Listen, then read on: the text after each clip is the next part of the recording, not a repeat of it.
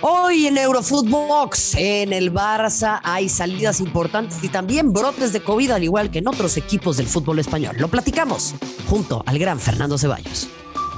Esto es Eurofootbox, un podcast exclusivo de Footbox.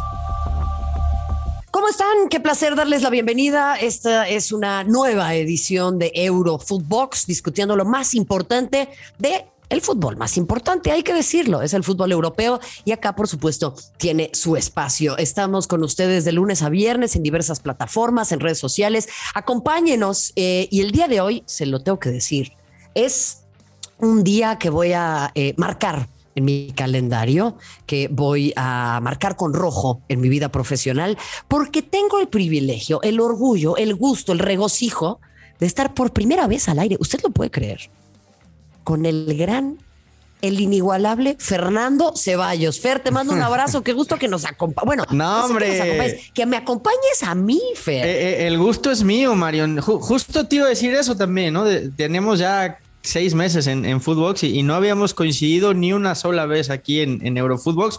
El gusto es mío, Marion, de estar aquí contigo y de, y de poder platicar de, de lo que está pasando en, en, Europa, que pues es el único fútbol que, que, no ha parado, ¿no? ¿no? Nos sigue dando de qué hablar todos los días. Es correcto, es correcto, Fer. Mira, yo sé que trabajo con el pollo y que tiene sus, sus falencias, este, eh, pero pues no por eso me hagas el feo, man. No, no, no. Sé que lo tienes que aguantar tú también ahí en los dos más grandes, pero bueno, por favor, de repente, de repente también haznos caso a los pedestres, ¿no? No, no, al contrario, para mí es un, un, un gusto y, y de verdad que, que, muchas gracias por, por estar aquí con, contigo. Al contrario, pues eh, vamos a meternos en materia en esto que es Barça Footbox, porque tenemos un, productor que es muy barcelonista, este, ¿qué te puedo decir? Muy catalán. Sí, sí, tremendo, Fer, tremendo. Pero ahí están Dembélé y Cutiño, parece que ya se van de, del Barça, pero pues quién sabe cuándo llegaron, ¿no? Más bien. Sí, sí, la verdad que, eh, y, y, bueno, resumimos en estos dos, Marion, porque eh, evidentemente llegan tras la salida de Neymar y, por esa urgencia de, de, en el momento de tener que fichar algo para mantener tranquila la afición, ¿no? Nunca se esperaron el bombazo del Paris Saint Germain que, le sacó a, Neymar. Hay que recordar que la llegada de Neymar en un momento en el Barça era pensar en el futuro del club. Se hablaba de que era el, sustituto de Messi en el Barcelona y de repente te lo quitan de con billetazos, con un cheque en blanco prácticamente y van y gastan el dinero en lo primero que encuentran y, y, es Dembélé y es Coutinho. Lo de Coutinho sí creo todavía más decepción, no sé si estés de acuerdo conmigo Marion, porque venía de hacer las cosas muy bien en el Liverpool y sí fue un fichaje que ilusionaba. Lo de Dembélé pues era un volado, no era un proyecto a futuro que, como bien dices, nunca llegó o nunca terminó de cuajar. Sí, a ver, eh, el tema de Dembélé pues, también tiene que ver con, la cuestión eh, de sus lesiones, como bien lo mencionas, pero pues al final yo creo que independientemente de los nombres propios, eh, Fer, lo que pasó fue que el Barça perdió su identidad y quiso empezar a copiar lo que hace el vecino de enfrente, se quiso hacer de un montón de futbolistas, el propio Arthur, o sea, ¿quién se acuerda de Arthur? La llegada de Pjanic, que lo intercambiaron por, la, por, por el jugador de la Juve, o sea, creo que eh, eh, eh, el asunto es este. Y ahora Coutinho se habla de que va a ir al Flamengo para poder llegar con Brasil a la Copa del Mundo.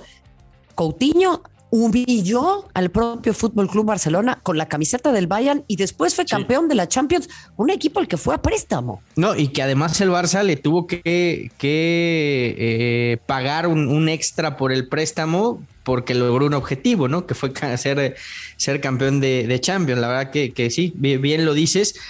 Pero mira, nos fijamos en estos dos porque son los, más mediáticos, pero yo coincido contigo, ¿qué dejó de hacer el Barça? Dejó de fijarse en la cantera, sacaba jugadores y los vendía en lugar de darles oportunidad. Yo, recuerdo mucho, por ejemplo, lo de Cucurella, que era un lateral eh, por izquierda, que tenía proyección, que pintaba para cosas interesantes lo, regalaron prácticamente al, al, Getafe y vas y te gastaste 25, 26 millones por Junior Firpo que ya no está ni siquiera en el Barça. Entonces, me parece que es un todo de la dirección deportiva del Barcelona que ha hecho las cosas muy mal y que no sé si estás de acuerdo conmigo hoy con Xavi, pretende volver a esos orígenes, ¿no? A, a darle juego a los jóvenes, a darle juego a la cantera y de cierta manera a españolizar el Barça, porque los refuerzos de los que están hablando son españoles. Y es que la, era dorada de este Barcelona fue con españoles. ¿eh? Esa palabra no les va a gustar a muchos. ¿eh? Tendríamos que decir eh, con, catalanes, cariño, que si no se arma aquí un culebrón. Pero pues sí, efectivamente, futbolistas que han nacido en lo que hoy por hoy todavía se conoce como, como España. me parece que es interesante lo que ha hecho Xavi. Muchos han criticado su famoso decálogo, que de repente el equipo es mucho más modesto, pero es con lo que se ganó a los socios, eh, eh, querido Fer. Es así como Xavi, entendiendo la política del Fútbol Club Barcelona, sabe cómo también trabajar en aras de eh, poder incluso ganarse al propio presidente, porque hay que recordar que Víctor Font era quien traía a Xavi como parte de su proyecto. O sea, él es, no es del riñón de la porta. Sí, no. No, no, no. El, proyecto de, Font se sustentaba en un Xavi como un todopoderoso, ¿no? Incluso lo llamaba un, un manager general, ni siquiera solamente entrenador del primer equipo. Lo quería como un Ferguson, por así llamarlo, ¿no? En el, en el Barça.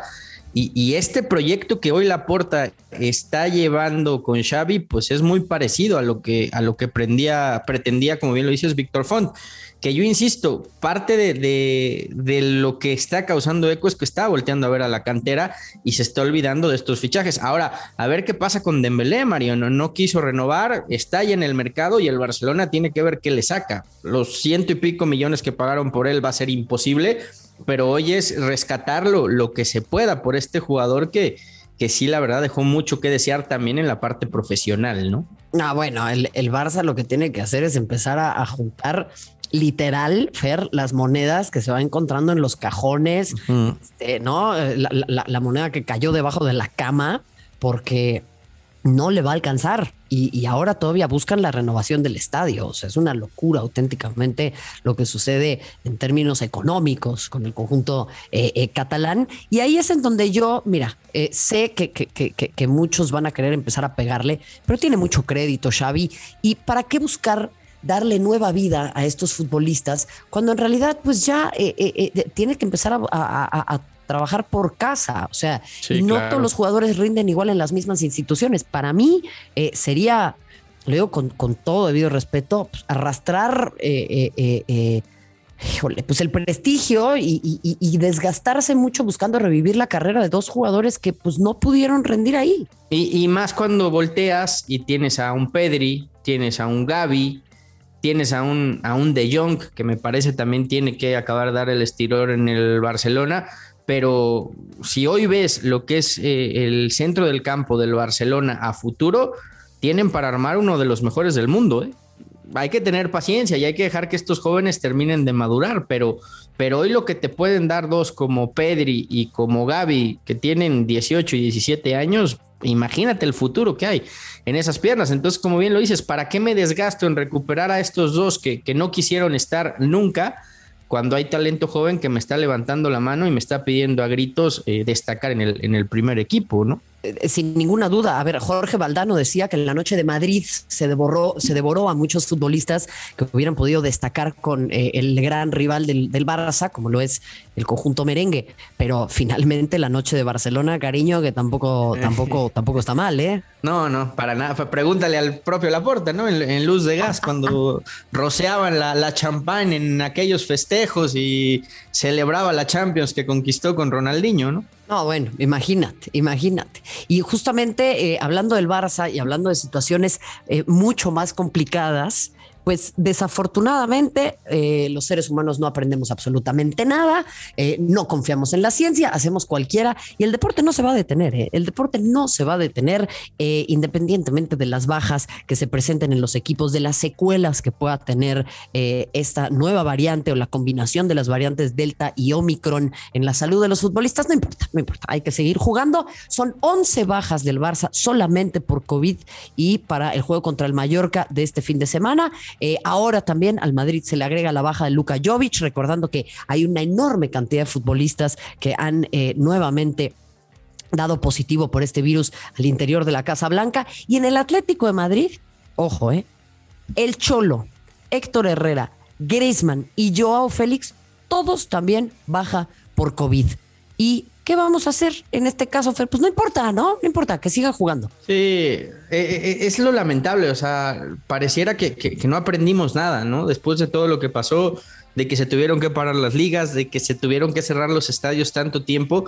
A, mí no, no me cabe en la cabeza, Marion, que en un fútbol tan organizado como en el europeo no haya planes de acción, no se haya previsto que esto podía volver a pasar y cuáles iban a ser los escenarios posibles porque hoy parece a la buena de, ¿no? Pues bueno, te enfermaste, te contagiaste, pues te vas a casa y juega con lo que tienes. Creo que eh, se tuvo que haber planeado de mejor manera. ¿Por qué no mover un poco el calendario? Sabías que en invierno, con el frío, con todo lo que pasa, es más, es más propicio que se den los contagios. ¿Por qué no recortar en invierno y, aumentarle en verano y te vas alineando más al calendario del, del Mundial del próximo año? O sea, me parece que había medidas preventivas que también como ligas, como las grandes ligas, pudieron haber adoptado. Pero como siempre, eh, mandó la parte comercial, mandó la parte de jugar, jugar, jugar, jugar, jugar, clean caja y vámonos. Ojalá que a la larga no les termine afectando como ya les pasó cuando, cuando apareció la pandemia. ¿eh? Ese, ese punto es clave. Y te voy a decir una cosa, eh, al final lo que les importaba era lo económico, debieron de haber diseñado un plan de contingencia económica, entendiendo que había la posibilidad de que se cancelaran fechas y de que esto iba a tener una repercusión monetaria en los equipos. O sea, es increíble que no se haya aprendido lo que sucedió en, en marzo de, 2020 e incluso previo a ello. O sea, a mí me parece eh, eh, absolutamente eh, escalofriante que las ligas, los clubes eh, y, los organismos del fútbol internacional no hayan considerado esta situación. Estoy completamente de acuerdo contigo eh, en ese sentido, Fer. Y bueno, desafortunadamente, al final, los que van a terminar solventando esto son los futbolistas y la afición porque no es que se vayan a abaratar los boletos, ¿eh? Sí, no, para nada, para nada. Eh, y lo que va a pasar es que, bueno, ya lo estamos viendo en, las ligas, se está reduciendo el, cupo en los estadios, algunos ya tuvieron que volver a jugar, en Alemania, por ejemplo, a, puerta cerrada. Pero insisto, creo que todo esto, y como bien lo dices, se pudo haber eh, hecho un plan de acción para prevenir todo esto. En fin, eh, está pegando con todo. En Europa durísimo el tema del, del COVID y estas nuevas variantes.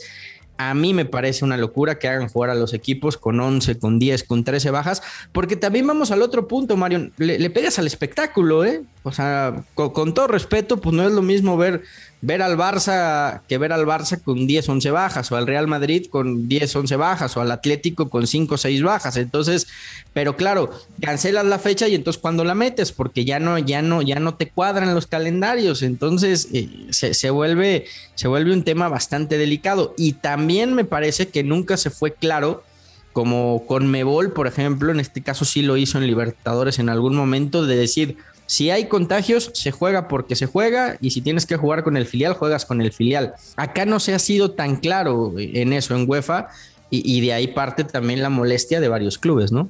Ah, bueno, si no pudieron ni organizar un sorteo, imagínate. Eh, bueno, mi querido Fer, agradecer como siempre que hayas estado con nosotros acá en Eurofootbox. Eh, a la próxima les llevamos la tómbola y bueno, organizamos nosotros el sorteo. Lo hubiéramos hecho mejor tú y yo, te lo garantizo, Mario. De, de, hacer trabajos en equipo en la prepa, ¿no? Sí, claro, pero por supuesto. Lo, hubiéramos hecho muchísimo mejor cualquier cosa que tú hagas te va a salir bien, querido mío. No, y si, es contigo, ¿qué te puedo yo decir, Perfectamente claro que lo hubiéramos hecho mejor. Hombre, hombre, mi querido Fer, te agradezco como siempre y a ustedes que nos hayan acompañado. Estamos cerrando el año eh, con estas desafortunadas noticias, así que también tome usted esto como marco de referencia. Cuídese, cuide a sus personas cercanas, vacúnese, aíslese y use su mascarilla. Gracias. Hasta la próxima. Esto fue Eurofootbox un podcast exclusivo de Footbox.